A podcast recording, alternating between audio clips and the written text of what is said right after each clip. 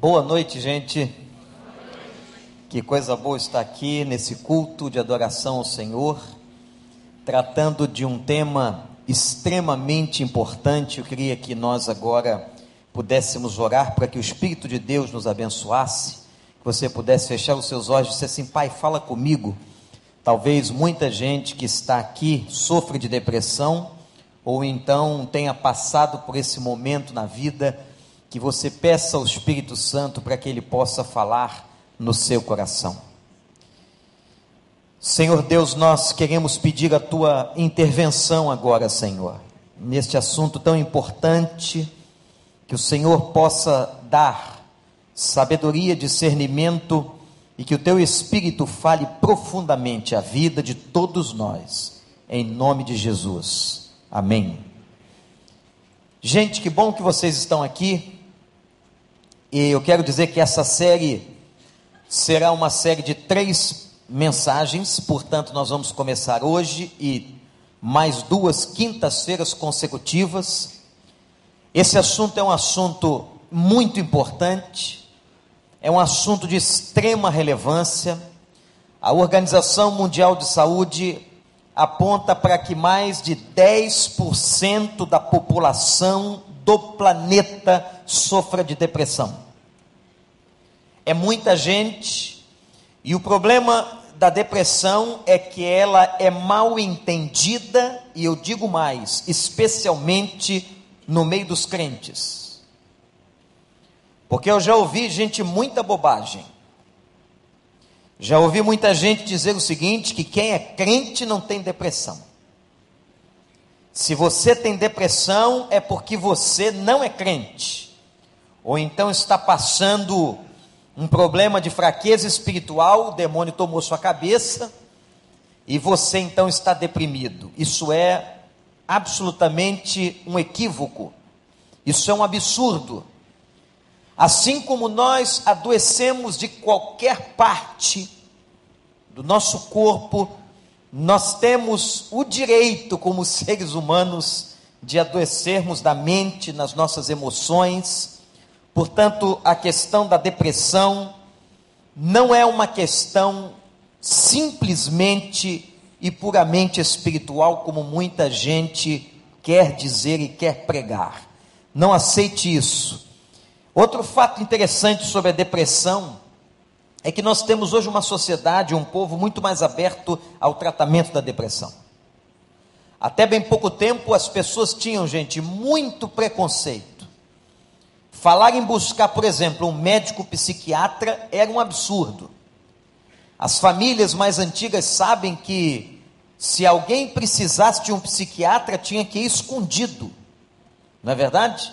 Porque senão podia ser rotulado e aquilo não caía bem diante dos vizinhos, dos amigos, e não é nada disso. E vamos aqui dizendo o seguinte: doido, todos nós somos um pouquinho. Olha para o seu lado, veja quem está sentado aí com você, presta bem atenção, porque de todo normal ele não é. Se você acha que ele é todo normal, essa pessoa que está aí, essa moça bonita, não, não, não tem problema sério mental na cabeça, tem coisa não é boa. Vou contar um episódio para vocês não esquecerem. Eu estava dando aula, que já contei isso aqui na igreja, no seminário. Era, fui professor do seminário de pastores, seminário teológico batista do sul do Brasil, aqui no Rio de Janeiro, 12 anos. Nesse tempo, Daniel, Miqueias, outros estudaram por lá. Alguns foram meus alunos. E eu me lembro que eu estava dando uma prova de psicologia. E na prova de psicologia, eu coloquei os seminaristas enfileirados para que não sofresse a tentação da cola, para não colar do colega, né? E sentou um atrás do outro, todo mundo quieto, aquele momento de tensão que as pessoas ficam para fazer uma prova, como de repente surge um uivo, um grito no meio da sala. Um aluno grita alto: Ai, ele me mordeu uma sala com seminaristas, gente que vai ser pastor de igreja. E eu levantei a cabeça, a turma toda atônita, papel da prova. E eu disse: O que, que foi? O rapaz ficou de pé e disse: Professor, ele mordeu minha cabeça. Falei, mas mordeu a sua cabeça? Mordeu, professor. Botou a mão assim, saía um pouco de sangue da cabeça. Eu disse, meu filho, você mordeu a cabeça dele? Ele, com muita sinceridade, se assumiu e disse: mordi, mordi, mordi a cabeça assim. Eu queria saber, falei para ele, por que, que você mordeu a cabeça dele? E aí nós entramos numa terapia grupal, dentro da sala de aula, no meio da prova, e ele disse: professor, porque eu estou muito nervoso com essa prova. Eu disse: então, quando você está muito nervoso, você morde as pessoas. E eu fico imaginando você no ministério. Amanhã você vai ser ordenado pastor, e quando você ficar nervoso na igreja, você vai sair mordendo as pessoas da igreja. Aquele caso foi tão emblemático, foi tão chocante, que aquilo parou na reitoria do seminário. O reitor me chamou e disse: Professor, como foi na sua aula? Cuide do assunto ligue para a igreja, fale com o pastor desse aluno, porque não é possível um aluno morder o outro no meio da prova. Eu falei, é realmente estranho. Liguei para ele, ele era um aluno, a família morava no interior de Minas Gerais, consegui localizar o pastor e disse: Ei, pastor, como vai? Tudo bem? Tudo bem, pastor Wander, como vai o senhor? Eu vou bem. O senhor lembra do aluno fulano de tal? Ele, claro aluno nosso aqui enviado pela nossa igreja para fazer teologia no seminário, preparando-se para o ministério. E como ele está? Eu falei, mais ou menos. Ele, mas por que, que aconteceu, pastor? Algum acidente? Eu falei, é, um pouco. Ele mordeu a cabeça de um aluno durante a prova. Ele atacou o aluno, viu a cabeça, achou que era uma fruta e mordeu. O pastor, irmãos, com muita sinceridade, disse assim: Ah, pastor Wander, eu vou lhe abrir o coração. Aí eu disse: Vem coisa aí. Vou abrir o coração para o senhor, porque, na verdade, nós não aguentávamos mais ele na cidade. Então, nós mandamos ele para o seminário. Eu falei: Mas aqui é uma escola, não é um hospício. Esse aluno, é claro que não terminou o curso, mas ele fez a segunda prova. No dia da segunda prova de psicologia, todos os alunos estavam grudados na parede com medo dele avançar pela nuca da pessoa. Então, olhe para o lado que você está sentado. Sempre alguém pode lhe morder a cabeça sem você esperar. Um assunto que virou um tabu, um assunto muito sério, muito grave, mas que as pessoas têm dificuldade de tratar. E sabem por que, que muitos púlpitos e muitas igrejas não cuidam ou não tratam desse aspecto da saúde emocional? Porque não conhecem, irmãos. Porque não têm tal competência para tratar.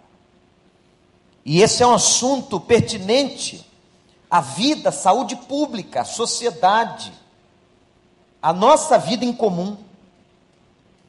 Mas agora eu quero fazer um link importante antes da gente trazer algumas coisas aqui, que a Bíblia traz vários exemplos de homens de Deus que sofreram de depressão. Recentemente, um dos meus heróis do cinema se suicida. Eu adorava a interpretação artística de Robin Williams. Quem não se lembra, os mais antigos da Sociedade dos Poetas Mortos, ou outros filmes de comédia que Robin Williams fez, e Robin Williams comete suicídio depois de uma crise profunda de depressão. Sofria de depressão há muito tempo. Aí você vai dizer, mas pastor, é comum no meio da sociedade, de uma sociedade sem Deus, as pessoas cometerem desatinos e suicídios.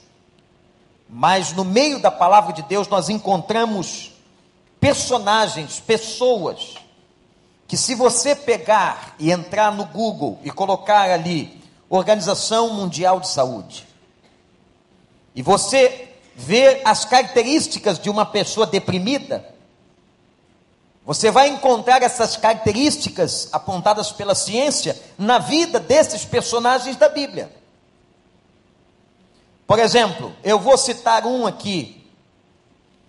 Se você ler o livro de Jó, e tudo que Jó passou, toda a tragédia, e vocês conhecem o livro de Jó? Quando aquele homem tem uma perda profunda, e seus dez filhos morrem num dia, único dia. Ele perde toda a fortuna, e por fim a Bíblia diz que ele tem tumores da planta dos pés ao alto da cabeça. Ora, esse homem tem motivos de sobra reais para entrar num estado depressivo. E lá no capítulo 3, no versículo 3, Jó amaldiçoa o dia em que nasceu. Ele diz assim: pereça o dia em que eu nasci. Isto é, é um dia infeliz, devia ser cortado do calendário.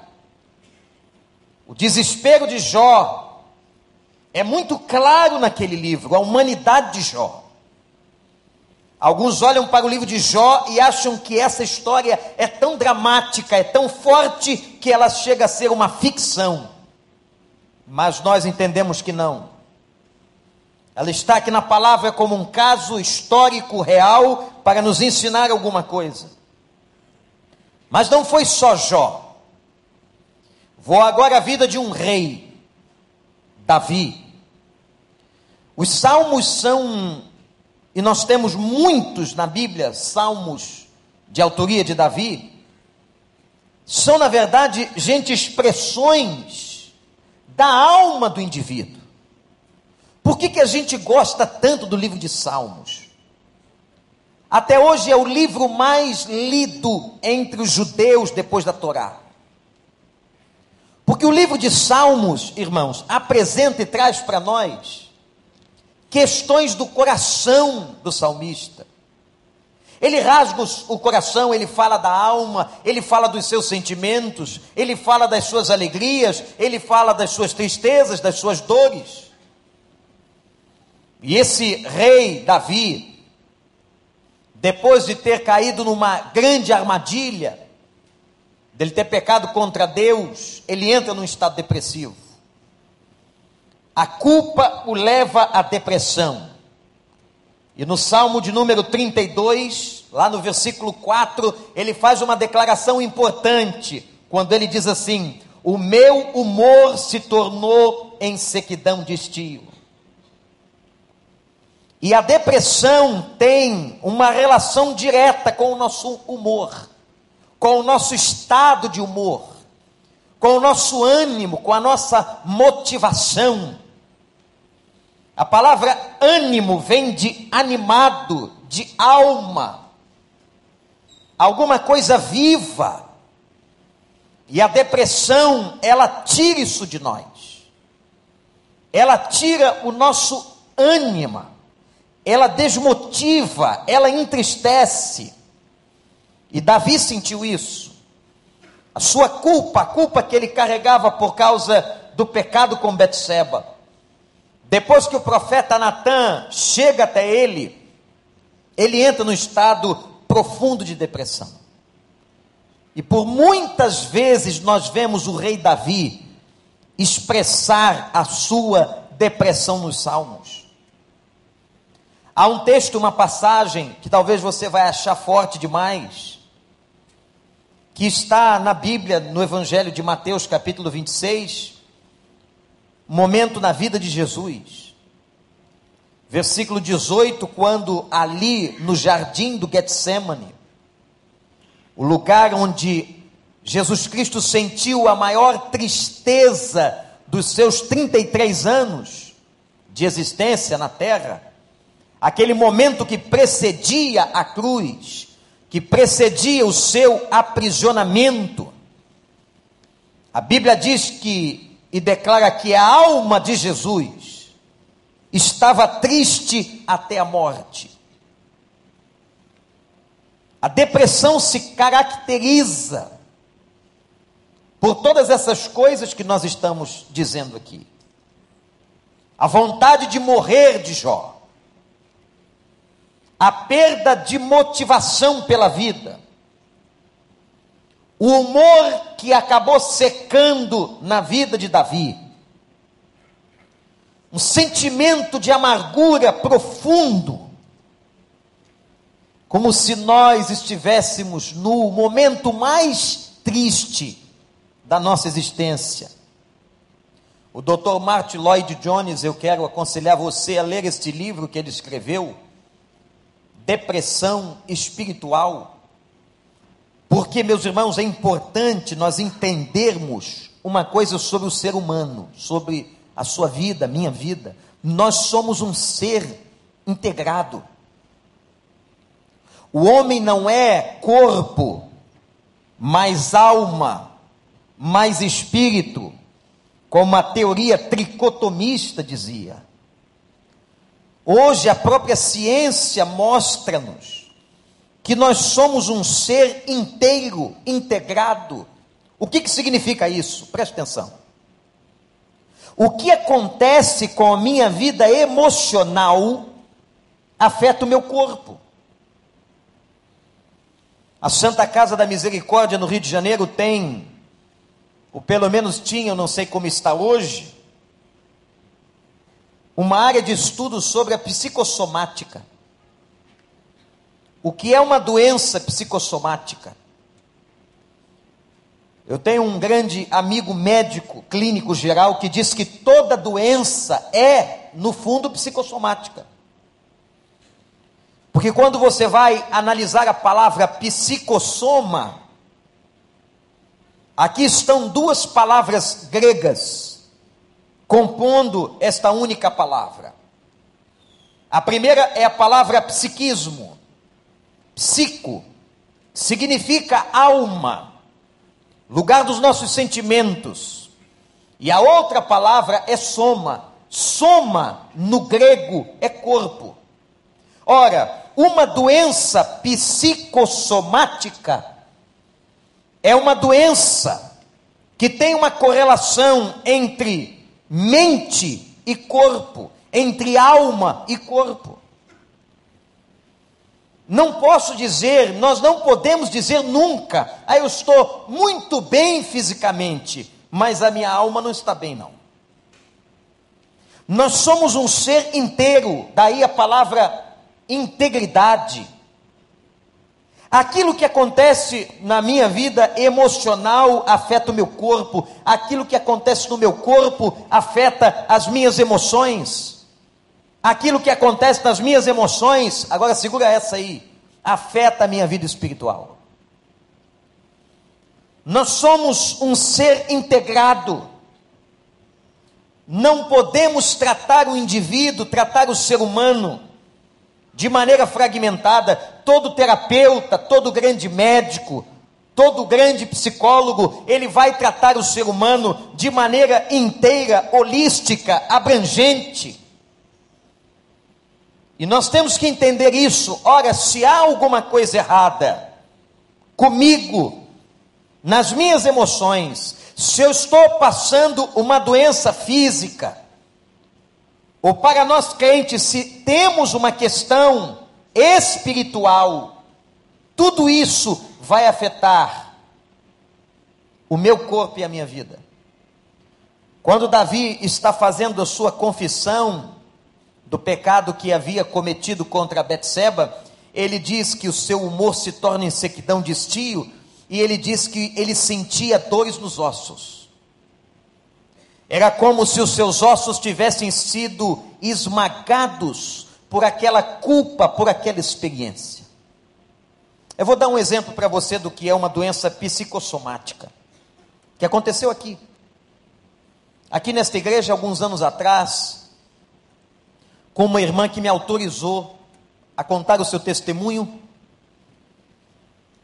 porque foi uma experiência tão rica, ela passa um divórcio aos 60 anos de idade. O marido vai embora de casa e a deixa com as filhas. Naquela experiência emocional traumática, ela faz uma paralisia da cintura para baixo. Fica paralítica. Aquela mulher passa por todo tipo de exame neurológico, mecânico. E o diagnóstico dos médicos, inclusive os médicos da Santa Casa da Misericórdia, é que aquela mulher não tinha qualquer problema motor, ela não tinha nada que justificasse fisiologicamente a sua paralisia e ela começa então a só andar de cadeira de rodas. Me lembro de ter visitado sua casa algumas vezes, conversado com ela, e ela dizia: Pastor, eu não tenho força, eu não cadeira. Ah. E eu estou tratando aqui, irmãos, gente, de uma pessoa de oração, uma mulher crente, uma mulher de Deus, uma mulher séria, uma mulher que criou seus, suas filhas no Evangelho e que passou um baque na sua vida pelo divórcio provocado pela traição e pelo adultério do seu marido. A mulher vai, ela agora não consegue mais, mas havia um fenômeno curiosíssimo.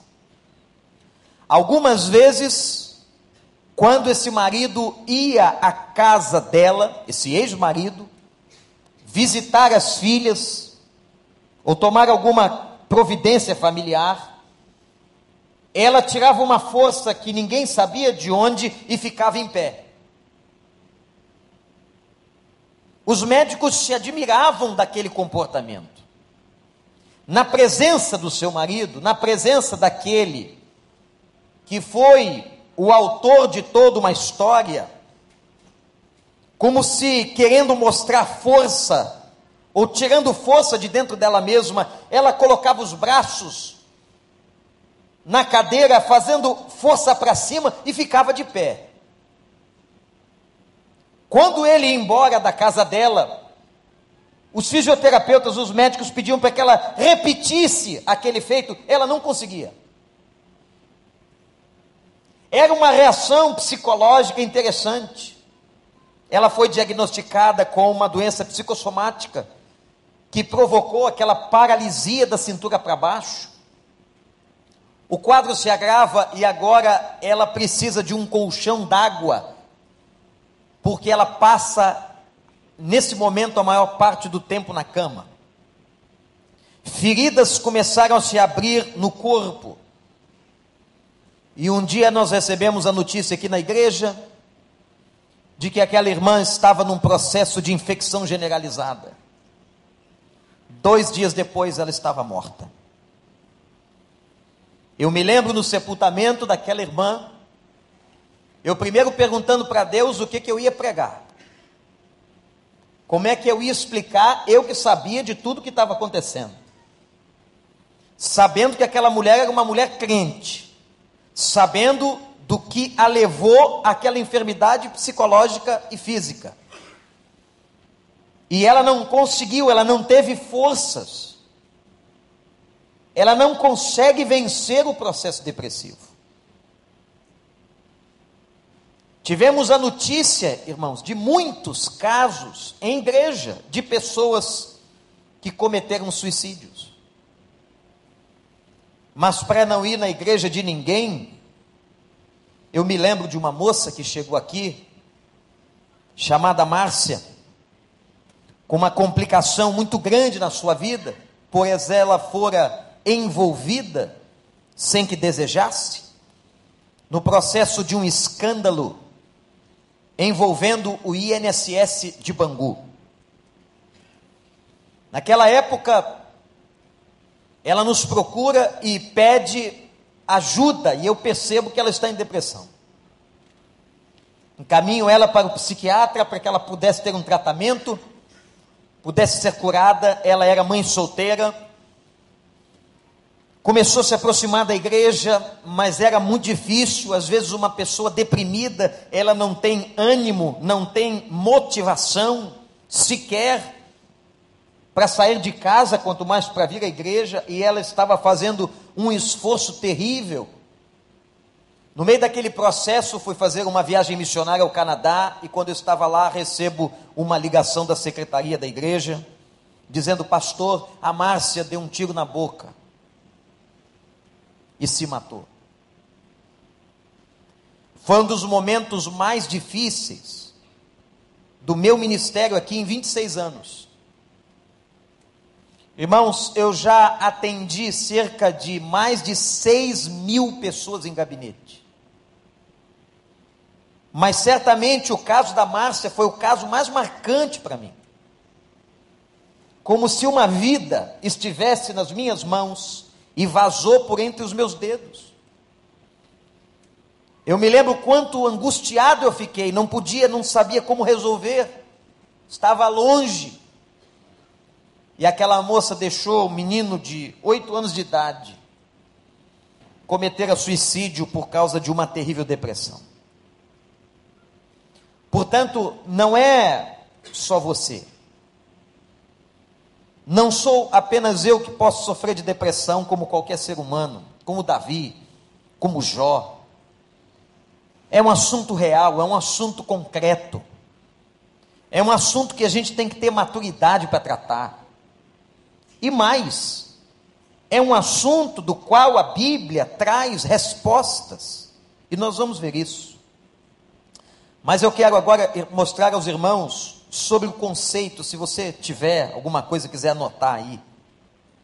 A palavra depressão ou depressione significa, para nós, da nossa língua, um esmagamento, um achatamento. Você já deve ter ouvido aquela expressão assim: havia uma depressão na estrada, um buraco. A depressão é um esmagamento de quê? Do humor. É um esmagamento da alegria, a pessoa se sente literalmente esmagada, pequena. Nos primórdios da medicina, Hipócrates, no quarto século antes de Cristo, já diagnosticava o sentimento depressivo como melancolia. Personalidades e pessoas melancólicas. Por muito tempo, irmãos, isso foi tratado como demônio. A história da saúde mental é uma história muito recente, a psicologia tem pouco mais de 100 anos. Os estudos de distúrbios da mente são coisas novas. Ora, como é que era tratado? Como é que se tratava, por exemplo, um distúrbio mental na Idade Média? Fogueira. Porque um distúrbio mental era um processo demoníaco. Alguém estava endemoniado. Como a ciência não tinha competência naquela época, todo problema de depressão ou de distúrbio mental ou de doença era tratado como demônio. Isso até bem pouco tempo. Até meados e final do século XIX, coisa de outro dia para a história, a depressão e os distúrbios mentais foram tratados assim. Eu gosto muito de uma definição da Associação de Saúde Mental dos Estados Unidos, que vai dizer que a depressão é um estado emocional, presta atenção nisso, é um estado emocional de sofrimento e tristeza, que vai do desânimo até pode chegar ao total desespero. Então a depressão é esse abaixamento, esse achatamento no humor do indivíduo. Agora, irmãos, uma coisa muito importante sobre a depressão, depois de nós termos visto o conceito, é que há níveis. Então, se alguém tem depressão, é um esmagamento do humor é um achatamento, com estado emocional de sofrimento. Agora nós temos, na verdade, níveis de depressão aqui que você tem que prestar toda atenção. O primeiro nível é chamado do nível leve de depressão. O nível leve, ou classificado como nível leve, quando você elimina a causa em poucos dias, em poucas semanas, a depressão é superada. A pessoa passou pela depressão em nível leve. Quem passa um nível leve de depressão não chega a necessitar de um psiquiatra, muitas vezes, nem muito menos de medicamentos. Mas você tem o segundo nível, que é o chamado nível moderado. E o nível moderado já tem uma extensão maior de duração. Ora, o que é que difere um nível do outro? É o tempo de duração da enfermidade. Então, se aquela depressão está durando mais tempo, ela pode estar entrando num nível moderado, mediano da depressão. Não é uma depressão leve, não é aquela que passa em duas semanas, mas já se apresenta por um mês o estado de tristeza, de melancolia, de achatamento. E nós temos o chamado nível intenso da depressão. Que é uma depressão, irmãos, que pode levar a pessoa à morte. Por que, que pode levar a pessoa à morte? Porque ela causa outras coisas, como a ausência de apetite e inanição. Eu já fui chamado como pastor e terapeuta a buscar pessoas em quarto escuro. Pastor, a minha mulher está num quarto escuro já fazem dois meses. Ela mal come e as pessoas com vergonha de contar a história. Família não queria abrir a situação. E quando a gente chegava, quando eu cheguei na casa dessa pessoa, ela estava como um bicho acuada no canto do quarto, depressão profunda. E nesse caso da depressão profunda, não tem outra alternativa a não ser o tratamento médico e medicamentoso. Então aqui, gente, já entra toda uma questão de conceito importante no mundo espiritual, porque tem gente assim, eu não tomo remédio. E eu jamais vou tomar um remédio psiquiátrico. Eu quero dizer a você que isso é absolutamente um equívoco. Porque como é que nós vemos teologicamente a ciência? A ciência, para nós que somos crentes, é uma bênção de Deus, gente. Deus só deixa o homem descobrir aquilo que ele quer. Quem aqui já foi fazer um tratamento dentário de canal, ou extração de dente, ou coisa assim? Levante sua mão. Qual foi a coisa mais importante do tratamento? Foi anestesia. E quando você chega lá no consultório dentário, você tem que dar graças a Deus. Senhor, louvado seja o teu nome, porque alguém inventou esse negócio. Fica tudo dormente, a gente não sente a boca algumas horas, não pode comer nada porque não tem gosto, mas depois fica bom. Porque o cara, o dentista, não sei quantos estão aqui, é um sujeito bastante estranho. Primeira coisa estranha do dentista é que ele quer conversar com você na hora que ele está agindo na sua boca. Eu não sei que carência os dentistas têm, então ele manda, abre a boca, não abre mais, ah, ah. e ele mete uma máquina em você e fica fazendo pergunta. E aí, como é que está a família? Você não está querendo responder nada, não é? E ele mete aquela máquina.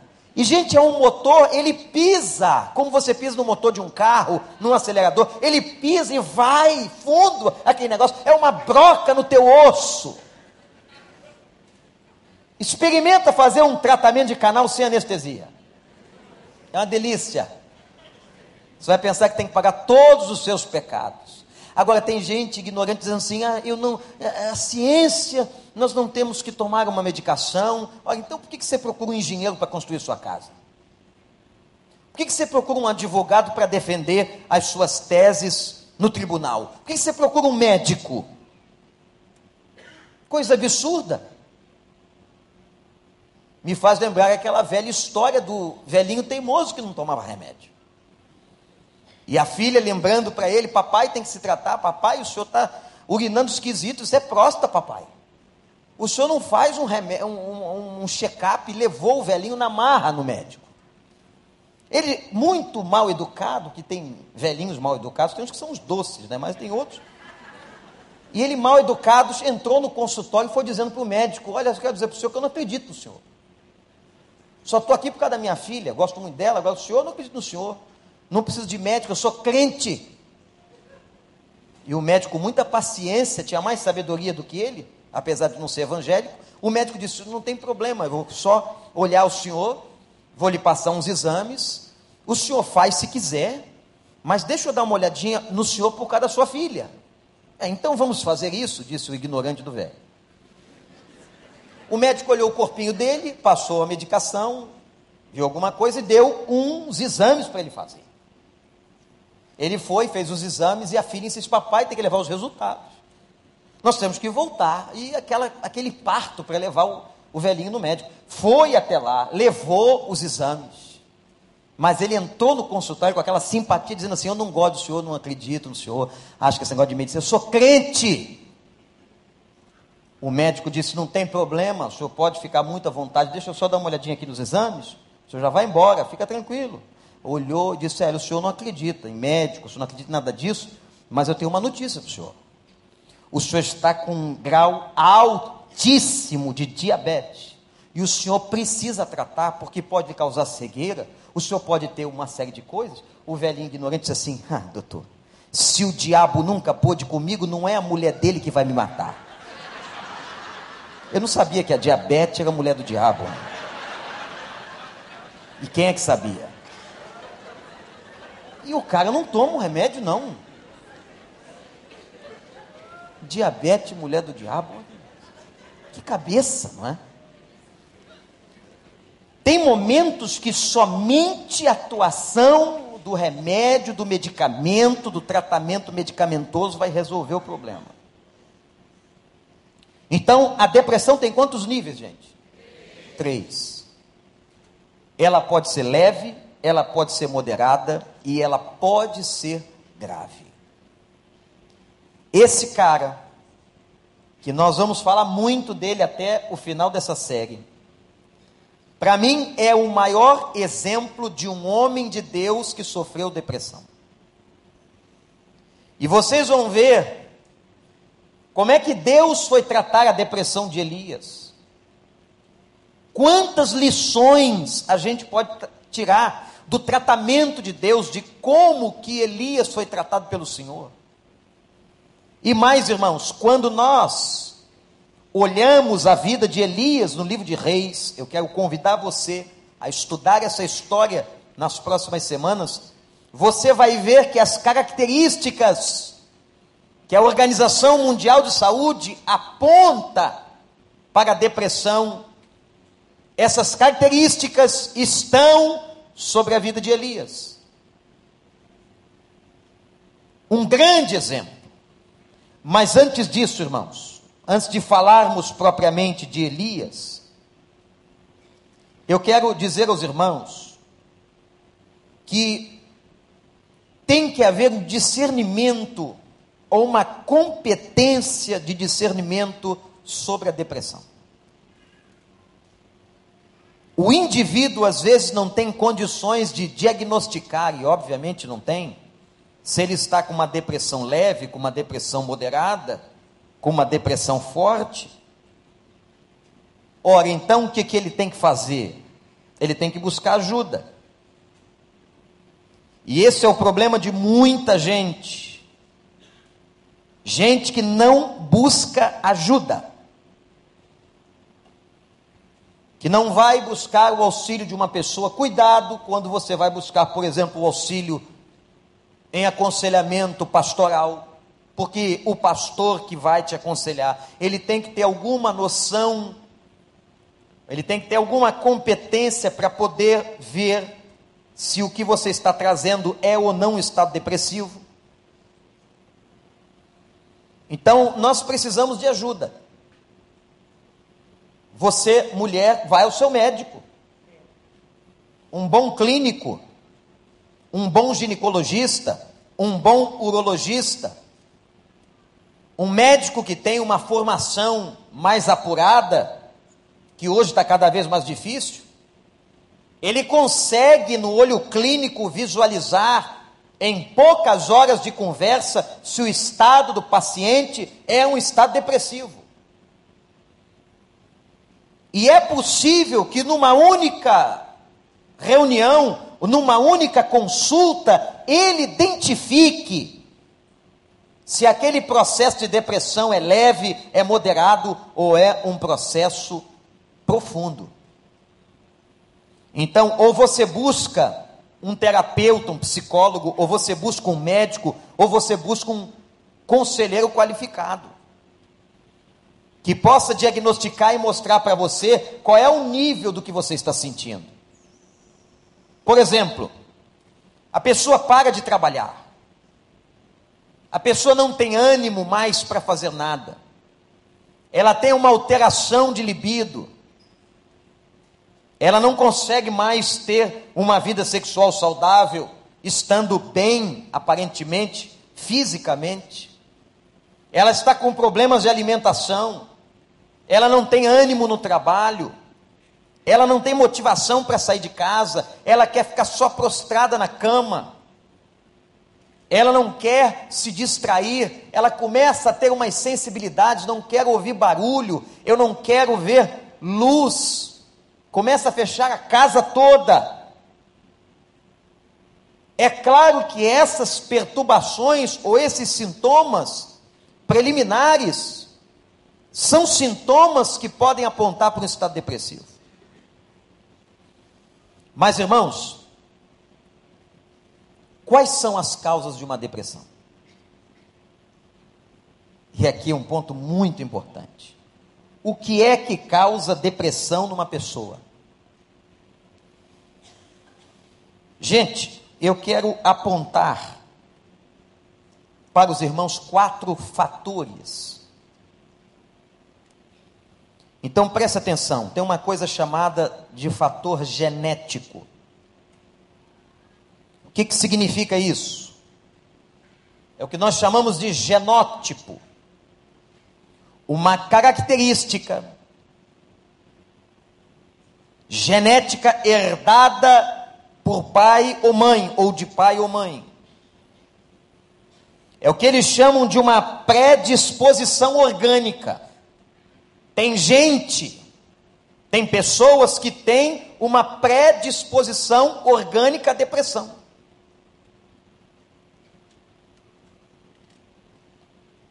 Ora, é claro que isso às vezes não é suficiente para uma pessoa entrar em depressão, mas uma pessoa que tem predisposição orgânica, ela vai se deprimir com muito mais facilidade do que uma outra pessoa que não tem predisposição orgânica. Existem fatores familiar. E é interessante que foram fazer pesquisas em gêmeos univitelinos gêmeos que são chamados idênticos, e olha que curioso resultado: 70%, se um tiver depressão, o outro também terá. Apenas em 30% dos casos de gêmeos univitelinos é possível que um tenha e o outro não, mas 70%. Os dois serão depressivos ou terão características ou predisposição à depressão. Então, isso é chamado de fator genético. Segunda causa são chamados fatores orgânicos. O fator orgânico são situações que acontecem no seu organismo. E olha lá, agora vem uma bomba para a nossa cabeça. Hoje, o estresse é um dos maiores causadores de depressão. Pessoas que têm uma vida extremamente agitada, estressada, que não conseguem ter um sono regular, que não conseguem ter uma estabilidade de descanso, quando Deus vai entregar a Moisés os dez mandamentos, há um mandamento que fala do Shabá, o tempo de descanso, que a gente tem que aprender a respeitar. Seu corpo e meu corpo, nós não somos uma máquina. E nós vivemos numa sociedade extremamente estressante, numa cidade extremamente estressante, onde pela manhã, agora para chegar na Barra da Tijuca, se leva às vezes uma hora, irmãos. Ora, tudo pode provocar. Então, fatores orgânicos como esgotamento físico, o cansaço, o estresse, tumores no cérebro, Há casos de pessoas que começaram a apresentar depressão e o caso foi se agravando e na investigação médica se descobre tumorações cerebrais, distúrbios da tireoide, pessoas que têm às vezes nódulos na tireoide não malignos, mas podem provocar situações depressivas Atenção, turma que está trabalhando com celebrando, uso de álcool. O uso contínuo de álcool é comprovado cientificamente que pode trazer depressão, como também o uso da cocaína, pastor Daniel. O uso de remédios contra a hipertensão. Você que tem e sofre disso e toma remédio, medicação para pressão alta, você tem que ter um acompanhamento, porque todo medicamento químico, ele traz consequências laterais, efeitos laterais. Então, às vezes, o uso excessivo de hipertensivos pode provocar depressão, doenças cardíacas, você vai perceber, por exemplo, numa pessoa que fez uma operação cirúrgica de coração, uma ponte safena, ele vai se tornar uma pessoa mais emotiva e tendente à depressão. Eu me lembro quando meu pai colocou três pontes de safena e uma mamária, por entupimento de 90% da artéria, como meu pai mudou o comportamento emocional dele. Ele ficou muito mais sensível, ele chorava com muito mais facilidade, ele tinha uma tendência maior à depressão. Então, doenças do coração podem causar. Vejam, são fatores orgânicos, que não tem nada a ver com fatores genéticos. Terceira causa, ou terceira origem, são os chamados fenótipos o que são fenótipos? São traços que caracterizam um grupo de pessoas. Isto é, características advindas do meio social. O meio social, o grupo que você vive. Por isso que é muito importante estarmos inseridos em grupos saudáveis na sociedade. O grupo pode te adoecer. Há igrejas por aí que lançam tanta culpa sobre o indivíduo,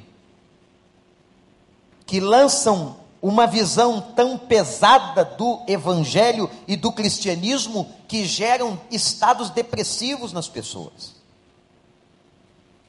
O meio social.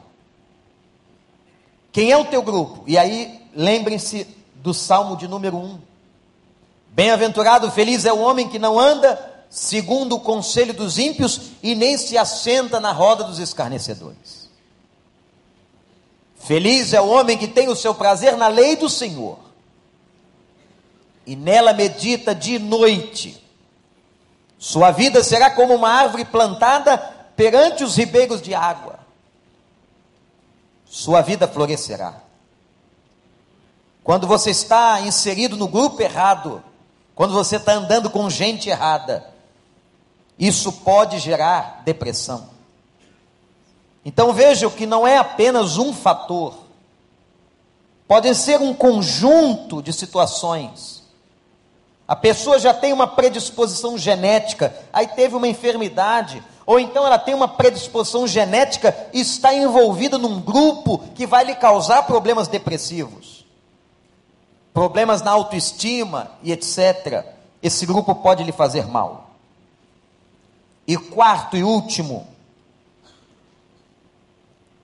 a origem de fatores do contexto da vida cotidiana. Como, por exemplo, a perda. Os psicólogos dizem que um dos sentimentos mais violentos para a alma e para o psiquismo de uma pessoa é a perda. A perda de um ente querido. Você sabe o que é comparado à morte, segundo os especialistas da mente? O divórcio. O divórcio é chamado ou tido como uma amputação. É como se um membro do corpo, do seu corpo, fosse amputado. Fatores como uma separação conjugal, a morte de alguém, rompimento de relacionamentos, até um fator interessante, a aposentadoria, pessoas que não estão preparadas para a mudança de vida e se aposentam, entram em estados depressivos. Catástrofes sociais. Pessoas que passam grandes catástrofes em guerras, em tsunamis, causando depressão coletiva. Então, gente, nós temos aqui quatro causas Agora, pode ser que a causa 1 combine com a causa 3, a causa 2 com a causa, causa número 4, pode ser um somatório de fatores. Mas não esqueçam, tem fatores que são genéticos, tem fatores orgânicos, tem o fenótipo, que é o meio social onde você vive, e tem fatores desencadeantes do dia a dia, do cotidiano das pessoas. Então, essas quatro coisas em combinação, ou duas delas, ou apenas uma, pode trazer depressão. Está claro até aqui, pessoal? Então, nós vimos o conceito de depressão, um achatamento do humor. Há três níveis: o leve, moderado e profundo. Nós vimos que há quatro causas, que podem ser causas fisiológicas, podem ser causas genéticas, sociais. Agora nós vamos então estudar o próprio de Elias. Com vocês, 1 Reis 19, abra a sua Bíblia. Eu já falei um pouquinho da depressão de Davi, da depressão de Jó, da depressão, não citei, mas cito agora, de Jonas mas a depressão de Elias é algo tremendo. Vocês sabem da história de Elias? Elias é preparado por Deus. Lá no capítulo 17, Elias é agente ou ele é aquele que Deus usa para fazer um milagre na casa da viúva da cidade de Serepta. Elias faz com que o azeite se multiplique na casa da viúva, e nessa mesma casa, Elias é usado para ressuscitar o filho da mulher. Deus está trabalhando com ele, e nesse tempo há um rei chamado Acabe, que é tido na Bíblia como um dos piores reis da história de Israel casado com uma mulher que era uma bênção. Qual era o nome dela? Jezabel. Acabe fez uma administração terrível, leva o povo à idolatria, nomeia 450 profetas de um Deus chamado Baal. Deus então levanta Elias, isso, tomado de uma coragem sobrenatural, enfrenta Acabe, o rei, vai para o Monte Carmelo e tem um grande desafio. Elias diz assim para Acabe: se Baal é Deus, clamem para que ele mande fogo do céu e queime o holocausto a fogueira que colocaremos aqui, as lenhas que colocaremos aqui para uma fogueira. E diz a Bíblia que os profetas de Baal Começaram a gritar e ficaram gritando o dia inteiro ao ponto de pegar a pedra no chão e cortar o corpo para ver se Baal ouvia, e nada aconteceu. Elias, diz o texto, debochava deles e de repente diz assim: Senhor, mostra para eles que só o Senhor é Deus. Elias clama, clama e cai fogo do céu e lambe o holocausto. E ele ainda tinha mandado jogar água na fogueira. E o texto diz que o fogo lambeu o holocausto e lambeu a água do córrego que estava em torno da fogueira. Louvado seja o nome do Senhor. Quem olha Elias, um profeta que foi instrumento de um milagre na casa da viúva de Serepta, foi instrumento, um homem que vai e manda cair fogo do céu e depois mata 450, agora recebe ameaça de morte. A grande Jezabel diz assim: Eu vou te matar e vou fazer com você o que você fez com os nossos profetas. Gente, o homem que não teve medo de 450 profetas de Baal está apavorado com essa mulher. Essa mulher devia ser um negócio muito sério. Ela era o diabo encarnado. E agora Elias toma uma atitude, e aqui começa o seu estado depressivo. Vejam, olhe para mim. Estou falando de Elias. Eu não estou falando do pastor fulano dali da esquina. Eu estou falando do profeta Elias, citado mais de 30 vezes no Novo Testamento. Eu estou falando do profeta que apareceu no Monte da Transfiguração, consolando Jesus Cristo. Eu estou falando do profeta que era, na história profética, o mais importante profeta de Israel. Esse homem, usado por Deus, entra em depressão. Tira então isso da tua cabeça. Mas eu sou crente, estou passando por isso. É, você pode passar por isso. Você pode, meu irmão, ter qualquer tipo de enfermidade, doença. Não é um castigo, não é uma questão obedecendo a Deus, não.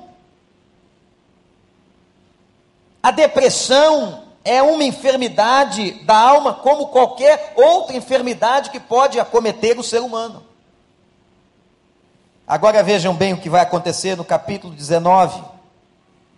Essa história que eu contei aqui está no 17, no 18, é a fuga de Elias para Oreb, o monte de Deus. Ora, Acabe contou a Jezabel, olha que homem marica, vai contar para a mulher tudo o que Elias tinha feito, matar os profetas da gente.